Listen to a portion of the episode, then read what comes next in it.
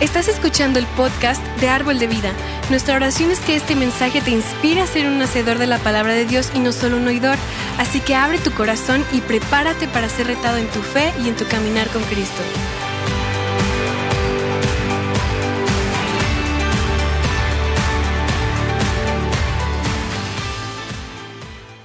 Bien, ¿estás listo para la, para la palabra el día de hoy? Ok. ¿Sabes qué temas estamos viendo? ¿O qué tema estamos viendo? ¿Sí? ¿No? Más o menos, ¿no veniste la semana pasada? Bien, comenzamos una serie que se llama Ungido. ¿Ok? Somos ungidos, ¿ok? ¿Por qué? Porque somos uno con Cristo. ¿Sale? ¿Somos unos con quién? Con Cristo. Ahora, ¿qué se te viene a la mente cuando yo te digo la palabra Cristo? Rápido, alguien grite. A Jesús, la cruz. ¿Quién dijo la cruz? Ok, por lo general relacionamos esta palabra de Cristo con la cruz. Y aprendemos, y, si, este, si de niño, incluso hasta de niños nos, enseñan que el Cristo, ¿no? Que el Cristo, y, y lo relacionan con la cruz. Pero realmente, ¿de dónde viene esta palabra? Porque no es un nombre, es un adjetivo. Y viene del hebreo, ma, perdón, viene del hebreo Mashiyash, ¿ok? Del hebreo Mashiyash, ahí va a aparecer en pantalla, que significa ungido y consagrado. Ahora, ¿qué es lo que sucede? Cuando la traducción del Antiguo Testamento es traducida al griego, cambia esta, esta palabra y entonces la encontramos como Cristo, C-H-R-I-S-T-O, que significa lo mismo, ser ungido ceremonialmente con aceite. Ahora, ¿a dónde quiero llegar? Las traducciones modernas hacen esta traducción, hacen las traducciones por dos, de dos maneras, ya sea por su significado, que es una traducción, o la hacen por su sonido, que no es en sí una traducción, sino es una transcripción. Por eso es que en algunas, en algunas versiones tú ves que se le llama a Jesús el Mesías y en otras ves que se le llama a Jesús el Cristo. Pero básicamente significan lo mismo, el ungido, el que está lleno de autoridad.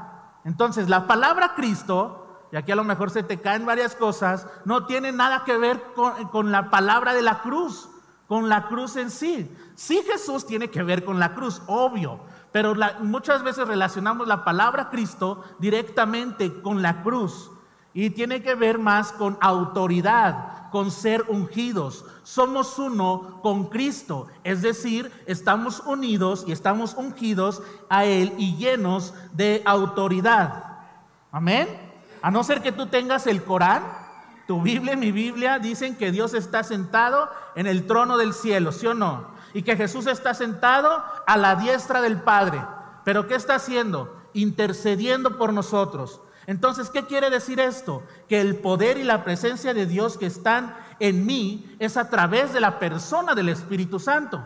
Por eso es que somos ungidos, por eso es que tenemos autoridad.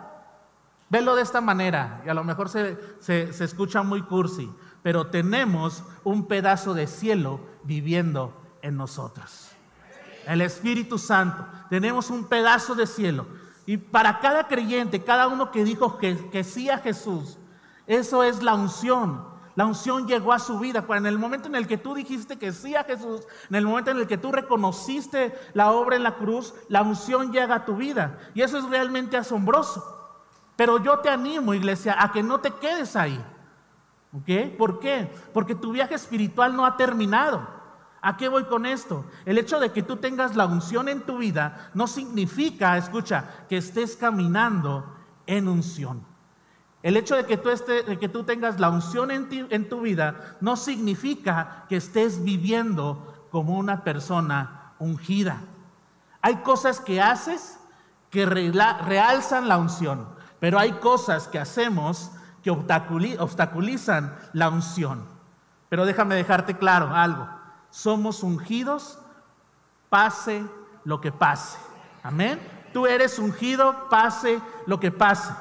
Yo creo que todos aquí queremos aprender a caminar y a operar más en la unción de Dios, ¿sí o no? Queremos aprender a eso. Y básicamente esto es parte de lo que estamos diciendo. Queremos aprender a desarrollar una mayor relación con el Espíritu Santo.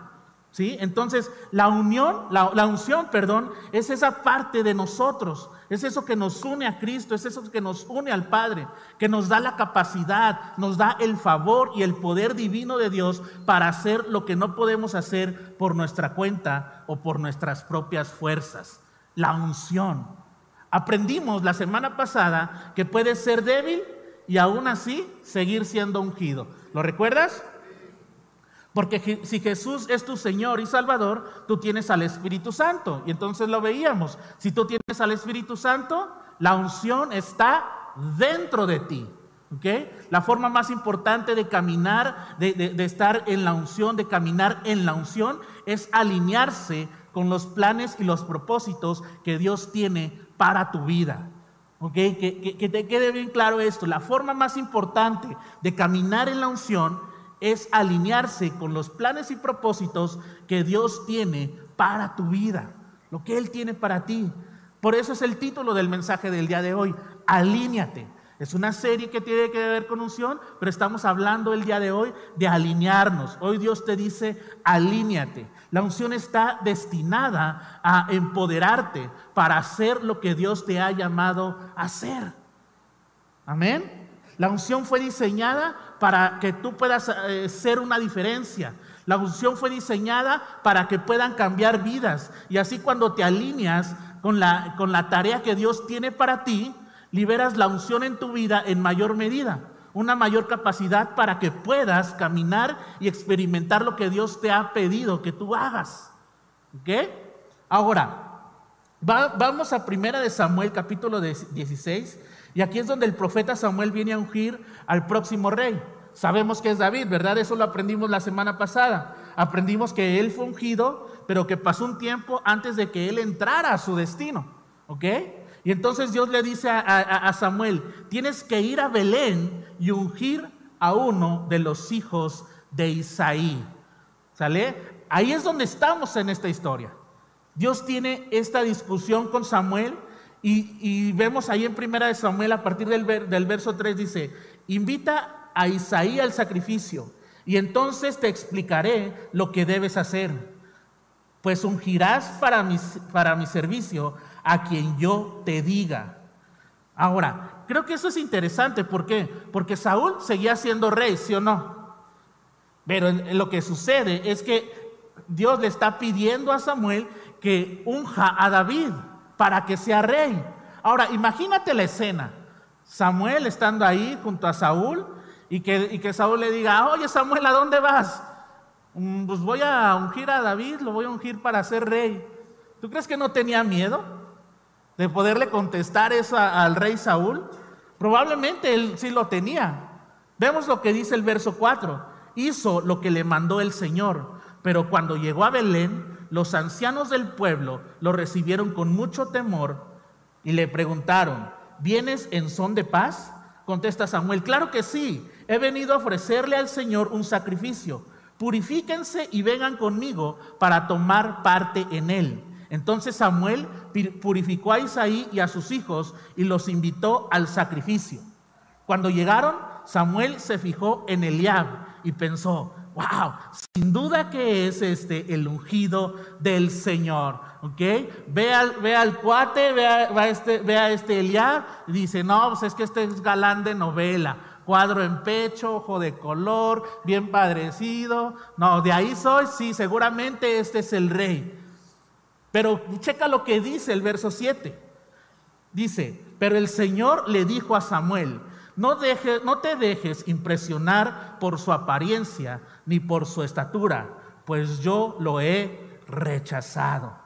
La gente se fija en las apariencias, pero yo me fijo en el corazón. Fíjate nada más. La gente mira lo externo, mira las apariencias, pero ¿qué es lo que hace Dios? Dios se fija en el corazón. Y yo doy gracias a Dios por eso.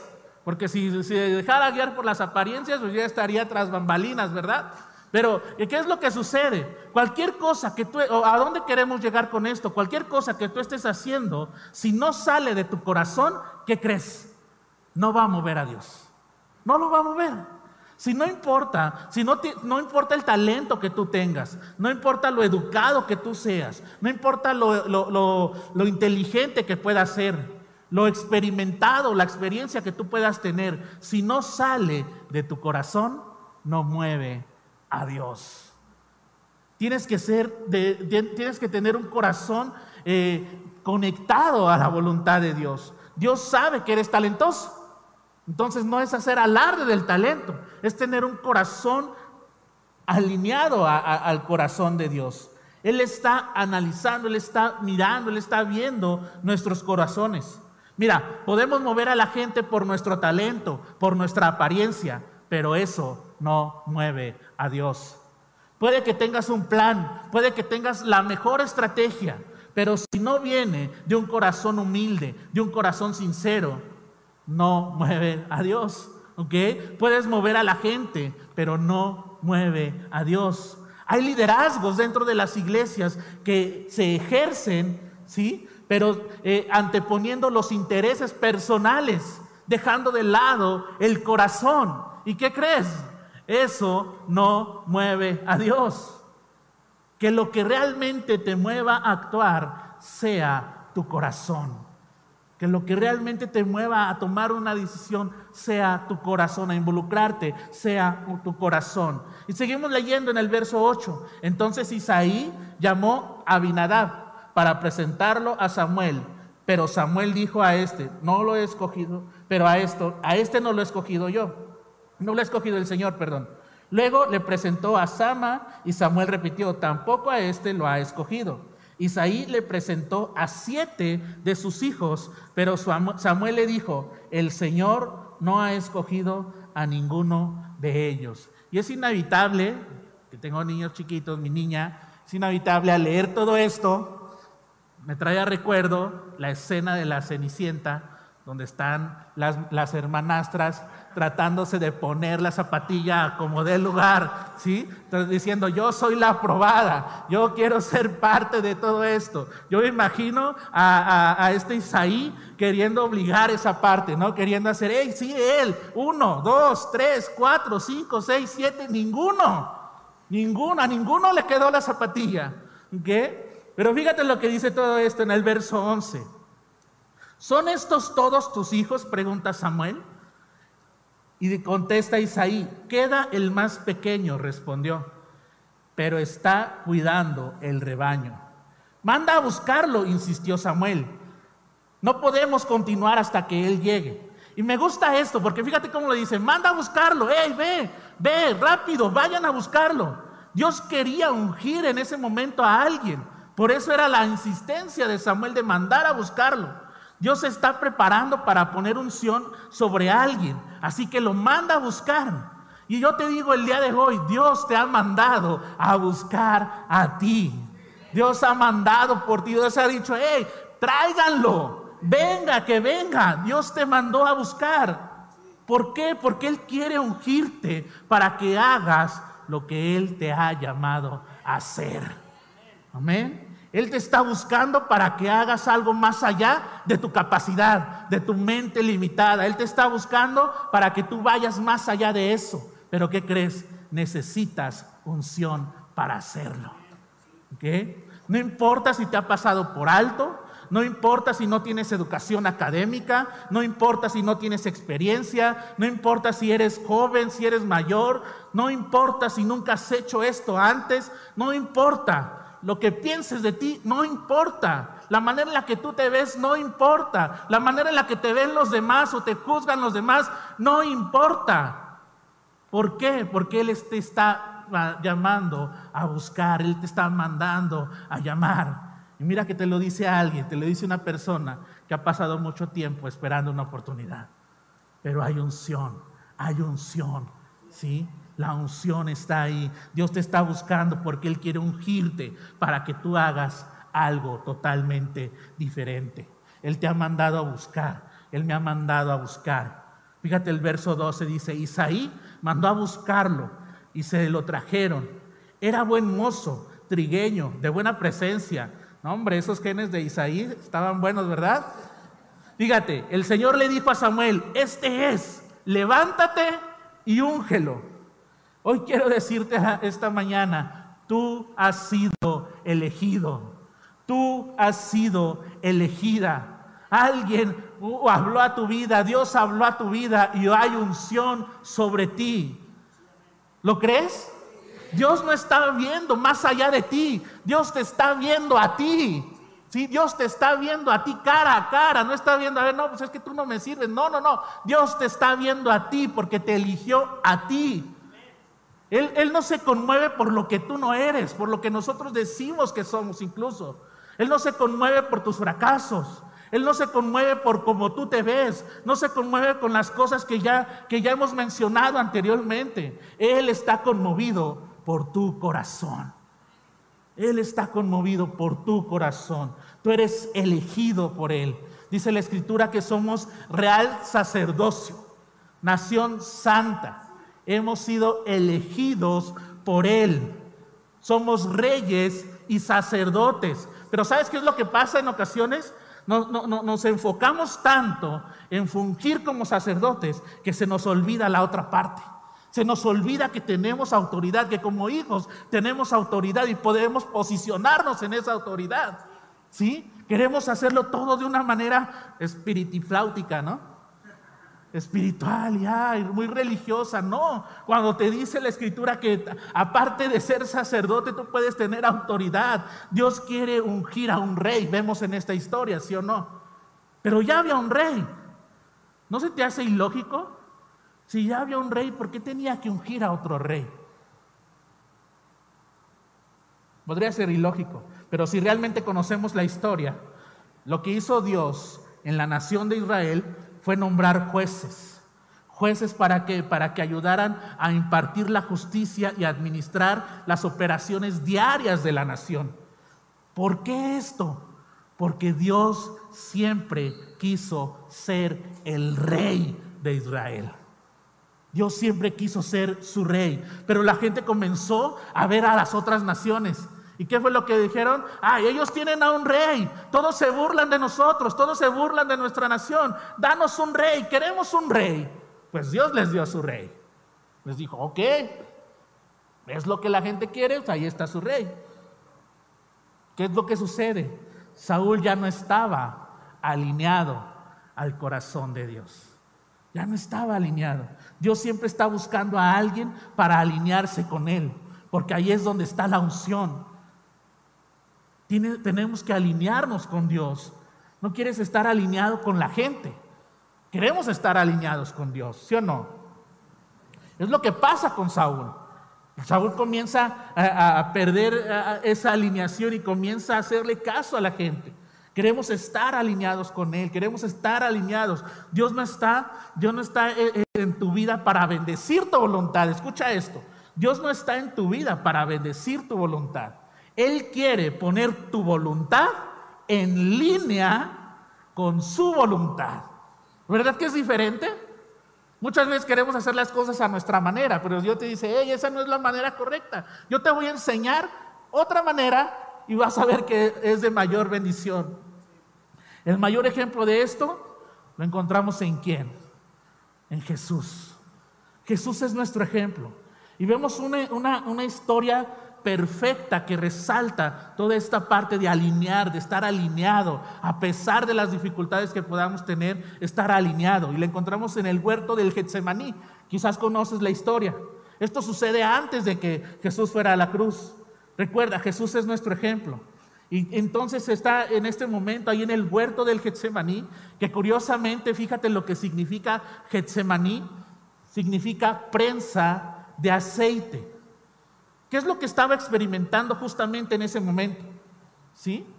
¿Qué es lo que estaba haciendo Jesús? ¿Qué es lo que estaba, por qué estaba pasando Jesús en ese momento? Estaba siendo prensado, estaba siendo llevado al límite. Jesús está luchando dentro de sí mismo, luchando con su propia voluntad y podría decir, bueno, sí, tú podrás decir, bueno, sí, pero Él era Dios. O sea, Él sabía que todo iba a salir bien. Yo hoy te digo, sí, Jesús era Dios, Jesús era 100% Dios, pero ¿qué crees? También era 100% hombre. Y entonces Él tenía que poner su humanidad en línea con la voluntad de Dios. Porque una vez que su humanidad estuvo en línea con la voluntad de Dios, entonces lo que sucedió es que la divinidad pudo fluir a través de él. No te pierdas en todo esto. Una vez que nuestra humanidad está alineada con la voluntad de Dios, entonces la unción puede fluir a través de nosotros, porque estamos alineados con lo que le atrae a Dios, con la tarea de Dios. Dios abre esa puerta para que la unción fluya a través de nuestras vidas. Jesús está ahí en ese lugar diciendo, no mi voluntad, sino tu voluntad, no mi plan, sino tu plan. Tengo que hacer lo que Dios me ha pedido que haga.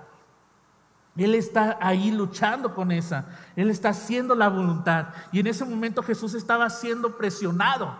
¿sí? De tal manera que este, eh, eh, dice la escritura que eh, estaba sudando gotas de, sangre. Ahora, ¿debido a qué? Debido a su humanidad. Él estaba luchando con eso, con eso en ese momento. Ahora yo te digo, tú puedes ser aplastado, puedes sentirte en ocasiones aplastado, pero sabes algo, aún sigues siendo ungido. Puedes sentirte aplastado, aplastada y aún sigues siendo ungida. No te descalifica ni te impide cumplir lo que Dios tiene para ti. Puedes estar en dolor, puedes estar con inseguridad, pero aún así sigues siendo ungido. Tienes que estar o tenemos que estar alineados con Dios. Dios no te ama menos cuando estás abatido, Dios no te ama menos cuando estás adolorido, Dios no te ama menos cuando fallas, Dios no te ama menos cuando estás ungido. ¿Ok? No te ama más cuando lo estás. Dios te ama igual, te ama de la misma manera. Siempre vas a tener la unción en tu vida. Si has aceptado a Cristo, si has reconocido su obra en la cruz, tú vas a ser ungido y Dios te ama. No hay, no hay un más, no hay un menos. Dios te ama. Amén. Dios, Jesús estaba luchando entonces en ese momento con su voluntad para alinearla con la voluntad de Dios. Y mira, vamos a leerlo lo que dice en Marcos 14, 32 al 36. Dice, fueron a un lugar llamado Getsemaní y Jesús les dijo a sus discípulos, siéntense, siéntense aquí mientras yo oro se llevó a Pedro, a Jacob y a Juan y comenzó a sentir temor y tristeza. Es tal la angustia que me invade que me siento morir, les dijo. Quédense aquí y vigilen. Yendo un poco más allá, se postró en tierra y empezó a orar que, de, que de ser posible no tuviera el que pasar por aquella hora. Abba, Abba Padre, todo es posible para ti. No me hagas beber de este trago amargo Fíjate lo que está sucediendo aquí. Él está en este momento, en este momento de presión, él está abrumado, sí, él está en la prensa de aceite, él está siendo presionado en su humanidad, pero ¿qué es lo que estaba orando? Si pusiste atención, ¿qué es lo que estaba orando? Jesús estaba luchando con su humanidad. Él estaba tratando de alinearse con la asignación que Dios le había dado, ¿sí? Con la voluntad y el propósito de Dios. Pero ¿qué es lo que está haciendo Jesús ahí? Jesús no está orando para que se hiciera la voluntad de Dios. Jesús está orando para que se haga su voluntad. Si lo notas, dice, Abba Padre, todo es posible para ti. No me hagas beber este trago amargo. Pero luego, ¿qué es lo que sucede? De repente algo sucede, ¿sí? Y entonces vemos un momento majestuoso, porque después dice, pero no se haga no sea lo que yo quiero, sino lo que tú quieres. No sé si estamos entendiendo lo que está pasando aquí. Este es un momento significativo porque Jesús no estaría alineado, si, Jesús no hubiera alineado su voluntad con la voluntad de Dios, no, no habría ido a la cruz. No, no, no había, no, la crucifixión no existiría. No habría tenido el poder y la presencia para poder soportar los golpes, la crucifixión un poder mayor que él mismo, mayor que su propio poder. Para superar lo que iba a enfrentar necesitaba la unción y alinear su voluntad con la voluntad de Dios. Entonces, ¿qué es lo que pasa en ese momento? Su humanidad, como te lo dije, se alinea a la voluntad de Dios. Y entonces Él va a la cruz.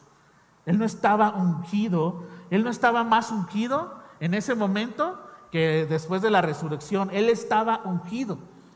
Simplemente. La clave era que Él tenía la alineación, Él estaba alineado con la voluntad de Dios. Es lo mismo que, es, que puede ser para ti y para mí. Si nosotros podemos alinear nuestra voluntad con la voluntad de Dios, nuestros planes, alinearlos a los planes de Dios, entonces, ¿qué es lo que va a suceder? La unción se va a liberar en nuestras vidas y nos va a dar la capacidad de hacer lo que podemos hacer, lo que no podemos hacer con nuestras propias fuerzas. Vamos a tener esa capacidad. Por lo tanto, entonces, podemos ser aplastados, sí, podemos ser presionados, sí, pero seguimos siendo ungidos. Jesús estaba en esa gran lucha, una gran batalla, pero luego alineó su voluntad a la voluntad de Dios. Sigue, sigue el verso 37. Luego volvió, luego volvió Jesús a sus discípulos y los encontró dormidos. Simón le dijo a Pedro, ¿estás dormido? ¿No pudiste mantenerte despierto ni una hora? Vigilen y oren para que no caigan en tentación. El espíritu está dispuesto, pero el cuerpo es débil. Así como diciendo, si lo sabré yo, ¿no? Acabo de venir de estar ah, en un tiempo de oración y, acá, y regreso para alinear mi voluntad con Dios. Esa es la batalla que tenemos hoy en día nosotros. Sabemos que hay una debilidad, pero también sabemos que tenemos que alinear nuestra voluntad con la voluntad de Dios. ¿Qué? Estamos en tratamiento, trato pero miento, ¿no? No te creas. Estamos tratando de hacer eso, de que eso suceda. El Señor está dispuesto a hacerlo. Jesús estaba dispuesto a hacerlo, pero él, estaba siendo débil en ese momento, ¿sí? Por su humanidad. ¿Cuántas veces no nos hemos sentido débiles?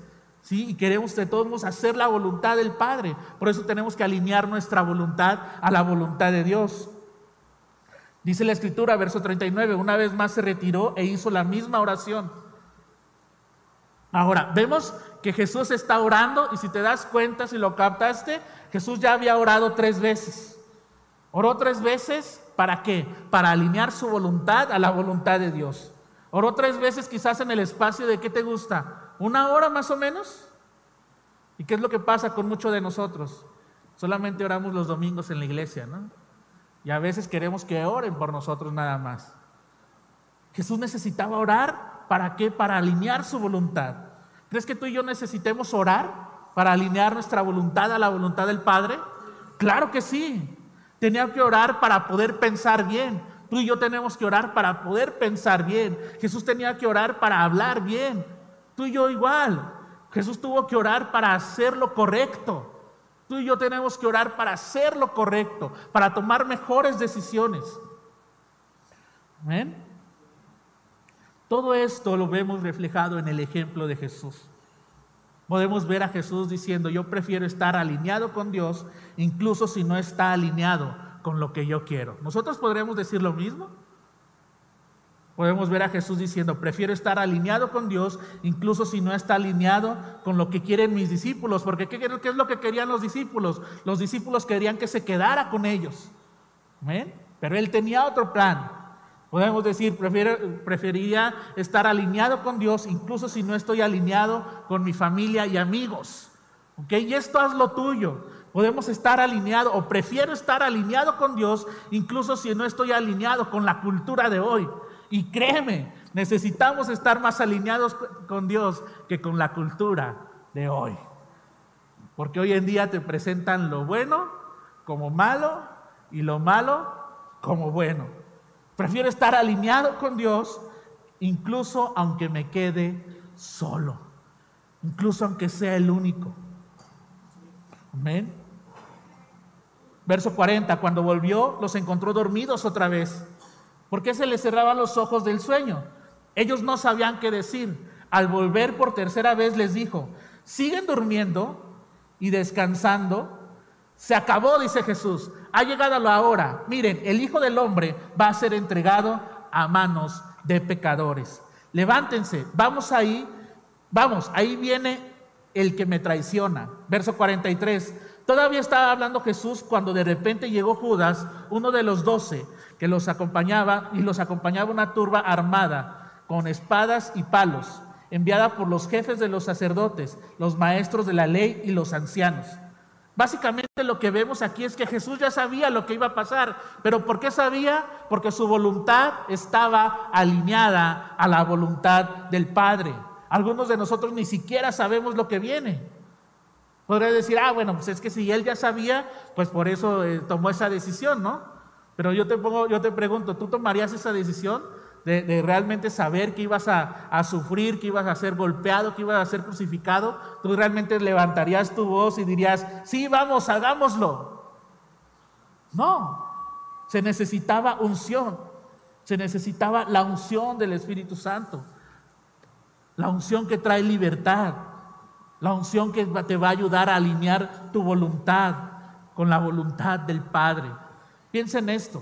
Cuando nosotros como cuerpo, como iglesia, como árbol de vida, estamos unidos, cuando estamos de acuerdo, tú te imaginas lo poderoso que podemos ser, lo poderoso que puede ser la iglesia al momento de llevar una palabra a alguien.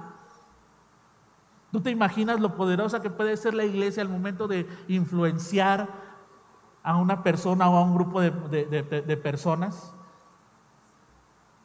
¿Por qué? ¿Por qué te digo todo esto? Porque cuando hay unidad, cuando la voluntad, la voluntad de las personas y la voluntad de Dios están alineadas, las cadenas se pueden caer. Amén. Los muros pueden derrumbarse. Las puertas del infierno no prevalecen. Cuando caminamos en la unción que Dios tiene para nosotros, eso sucede. Cuando estamos alineados, el Espíritu Santo viene. Hay poder en la unidad, hay poder en la alineación. Fíjate lo que dice el Salmo 133. Cuán bueno y agradable es que los hermanos convivan en armonía. ¿Qué quiere decir esto? En alineación, en unidad. Es como el buen aceite, dice la escritura. Y aquí de nuevo vemos esta palabra, aceite que significa unción, que significa la presencia del Padre, que significa el poder del Espíritu Santo. Es como el buen aceite que debe, que, que desde la cabeza y va, va descendiendo por la barba, la barba de Aarón, hasta el borde de sus vestiduras. Es como ese rocío de Hermón que va descendiendo sobre los montes de Sión, donde se da la armonía, el Señor concede bendición. Escucha, Dios nos está otorgando esa parte, esa unción. Él está derramando. Y hay mucho simbolismo en esta escritura, pero Él está vertiendo ese aceite sobre la cabeza. ¿Y quién es la cabeza? Cristo es la cabeza. Pero si estamos nosotros alineados, tú podrás ser un brazo, tú podrás ser el cuello, la túnica, los zapatos, el hígado, pero realmente si estás alineado, nos vamos a bañar de aceite. Amén.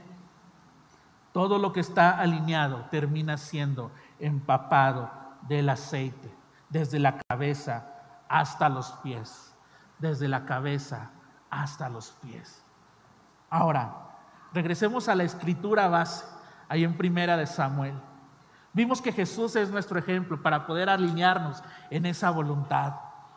Para poder alinear nuestra voluntad a la voluntad de Dios. Pero ¿qué sucede con esta historia de Samuel y, la unción, la, tarea que, Jesús, que Dios le había encomendado? Fíjate lo que dice el verso 16. El Señor le dice a Samuel, ¿cuánto tiempo vas a quedarte llorando por Saúl si ya le ha rechazado como, si ya le he rechazado como rey de Israel? Samuel había ungido originalmente a Saúl. Él lo ungió. Entonces él tenía un cariño especial por él. Fue difícil para él hacer la voluntad de Dios. Él quería así como que no hay manera de que podamos darle otra oportunidad. No hay manera de que podamos hacer esto. Dios básicamente le está diciendo, hey, no, ya, Él está desalineado. Yo conozco su corazón, su corazón no está alineado. Yo estoy listo para tener a otra persona cuyo corazón esté alineado conmigo. Y Dios dice, ¿cuánto tiempo más vas a llorar por Saúl? levántate, vamos, tenemos que ir a buscar a un nuevo rey, lo que le está diciendo eh, Dios a Samuel. Mejor llena de aceite tu cuerno y ponte en camino. Voy a enviarte a Belén, a la casa de Isaí, pues he escogido como rey a uno de sus hijos. Dice, ¿y cómo voy a ir? respondió Samuel. Si Saúl llega a enterarse, me va a matar. Fíjate, todavía tenía ese temor. Él estaba preocupado porque Saúl se enterara. Pero Dios le dice, lleva una ternera, dijo el Señor, diles que vas a ofrecer al Señor un sacrificio. Invita a Isaí al sacrificio y entonces te explicaré lo que debes hacer, pues ungirás para mi servicio a quien yo te diga, lo que leímos al principio. Esto es significativo porque Samuel estaba en Jerusalén. ¿Y qué es lo que le dice? Vemos que la historia, que la, escritura dice que Dios lo manda a Belén. Para estar alineado tuvo que dejar el lugar de donde estaba eh, eh, este Samuel para ir a un nuevo lugar. La alineación ocurre cuando él fue obediente. A pesar de que no quería, a pesar de que estaba encariñado con Saúl, él fue obediente para dejar el lugar que estaba, en el que estaba y entrar en el nuevo lugar al que Dios le había dicho. ¿Por qué no te pones de pie? Dios le dice a Samuel, ve a Belén Hoy yo te digo, iglesia, vayamos a Belén, al lugar donde hay un nuevo comienzo. Vayamos, movámonos, vamos a, ese lugar al que Dios nos está llamando. Vayamos a Belén. Donde sea que hayas estado, donde sea que esté tu comodidad, levántate. Si has estado cómodo, si has, si has sido complaciente, es hora de levantarte e irte a Belén. Es hora de levantarte e irte a un lugar nuevo. Dios está haciendo algo nuevo. Dios está cambiando a tu familia. Dios está cambiando a tus hijos. Pero no lo va a poder hacer si no nos alineamos a su corazón, a su voluntad. Tenemos que alinearnos. Es posible que hayas estado desalineado o desalineada toda tu vida. Es posible que no sea así. Es posible que tú estés batallando en algún área de tu vida, pero yo hoy te digo, levántate y ve a Belén. Levántate y ve ese lugar de nuevos comienzos. Ponte en esa alineación con el plan de Dios, con el plan que Él tiene para tu vida. Ve ahí, ve a donde está la presencia de Dios. Algunos de nosotros se nos ha dicho que hagamos cosas y aún no las hemos hecho. ¿Sí o no? Me incluyo. Algunos de nosotros nos han dicho que vayamos a lugares y aún no lo hemos hecho. Ve a Belén, iglesia. La unción lo que hace es que nos capacita para ir y para hacer las cosas. La unción no es para intereses egoístas. La unción es para entretenimiento. Ni siquiera podremos decir lo que es para disfrutarlo, que aunque hay un gozo en eso, es para que hagamos lo que Dios tiene para nosotros. Es para que hagamos lo que Dios nos ha pedido que hagamos. La unción es el empoderamiento que Dios da a cada uno de sus hijos. Escucha esto, la unción es el empoderamiento de Dios para reprender el cáncer la unción es el empoderamiento que Dios da para reprender la depresión, los suicidios. La unción es el empoderamiento que Dios da para que tú sepas que vas a salir librada de esa cirugía. La unción rompe con adicciones.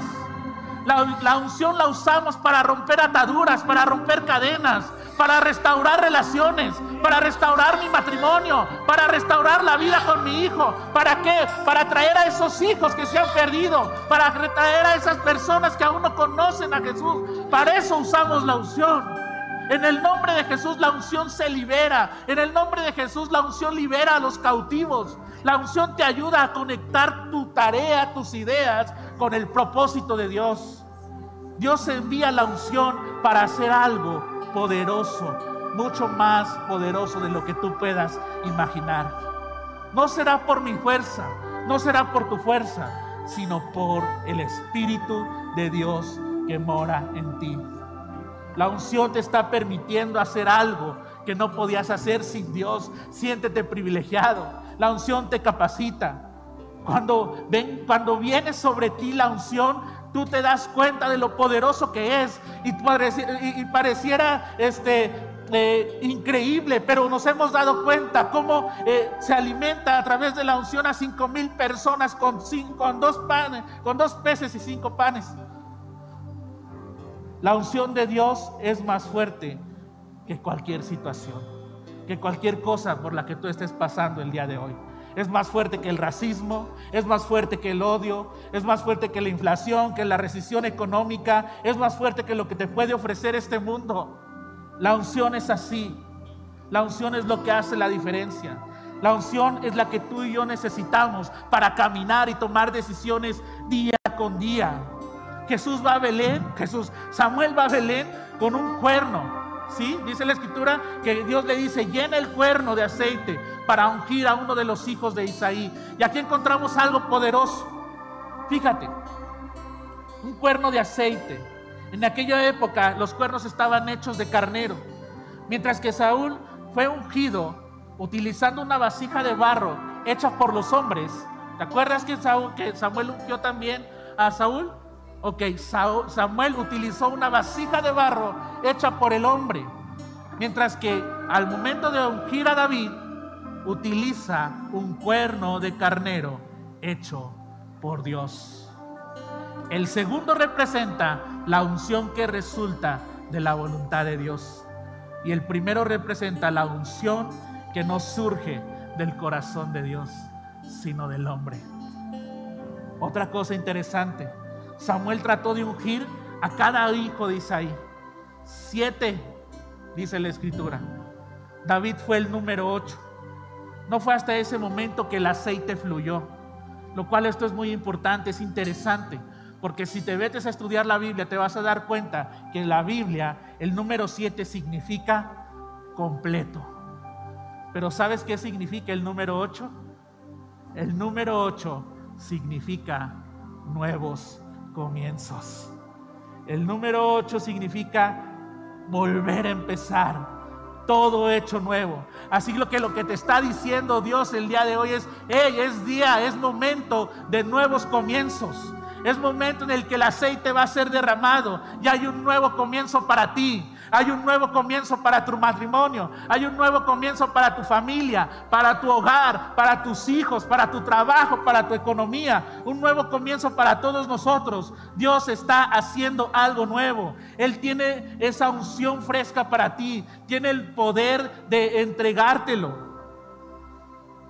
Yo siento que está sucediendo algo aquí en la iglesia. Un nuevo comienzo para esta iglesia. Un nuevo comienzo para árbol de vida un nuevo comienzo que tiene que ver con todos nosotros. sabes algo? Se va a cumplir. ¿Lo crees? Se va a cumplir. Y si te queda duda, duda, fíjate lo que dice la escritura en Josué 21:45. No faltó ni una palabra de las buenas promesas que el Señor había hecho a la casa de Israel. Todas se cumplieron. Vas a decir, bueno, ¿y eso a mí qué? Eso fue en el antiguo, pero checa lo que dice el Nuevo Testamento en relación a esto. Hebreos 8:6. Pero ahora Jesús ha obtenido un ministerio mucho mejor por cuanto Él es también mediador de un mejor pacto establecido sobre mejores promesas. Y eso nos involucra a ti y a mí. Tú y yo estamos en... Si en el Antiguo Testamento no faltó nada que se cumpliese, en este momento, en este pacto que está siendo establecido sobre mejores promesas, Dios lo va a cumplir. Así que prepárate iglesia para esos nuevos comienzos, para una nueva unción para una unción fresca. ¿Estás listo para los nuevos comienzos? ¿Sí? Dígate lo que dice Joel 2.28. Después de esto, derramaré mi espíritu sobre toda la humanidad. Sus hijos e hijas profetizarán, los ancianos tendrán sueños y los jóvenes tendrán visiones. ¿Y qué te parece si la hacemos nuestra? ¿Qué te parece si la nos apropiamos de esta escritura como iglesia? ¿Sale? ¿Cómo crees que quedaría? Y a partir de hoy derramaré mi espíritu sobre todo árbol de vida. Los de Vida Kids y Vida Juniors profetizarán. Matrimonios, invictus, mujeres, epicentro, alabanza, mujeres de vida, los de ADN tendrán sueños y los jóvenes de destino y, y enfoque urbano tendrán visiones. Toda la iglesia llena del Espíritu Santo en un nuevo comienzo. Es el tiempo, iglesia. No es, no es mañana, no es la próxima semana. Es el tiempo de posicionarnos y caminar y alinearnos con Dios para llegar al objetivo. Es el tiempo, iglesia. ¿Lo crees? Vamos a orar. Padre, te damos gracias por esta mañana, Señor. Porque estamos listos, Señor, como iglesia. Porque creemos, Señor, en los nuevos comienzos. Porque hemos visto lo importante, Señor, que es alinear nuestra voluntad a tu voluntad, Padre. Lo importante que es caminar en unción, Señor. Hoy entendemos la responsabilidad que tenemos como iglesia, Señor. Padre, te damos gracias porque decimos hoy que estamos listos, Padre, para posicionarnos como una iglesia, una iglesia triunfante, Padre. Porque vamos a dejar de razonar las cosas tuyas, Señor, y las vamos a llevar a cabo, Padre. Te damos toda la gloria y toda la honra, porque salimos de este lugar, Señor, enfocados, Señor, en alinear nuestra voluntad a tu voluntad, Padre. Te damos gloria y honra en el nombre de Jesús. Y todos decimos, amén. Gloria a Dios por tu vida, iglesia. Dios te bendice. Muchas gracias.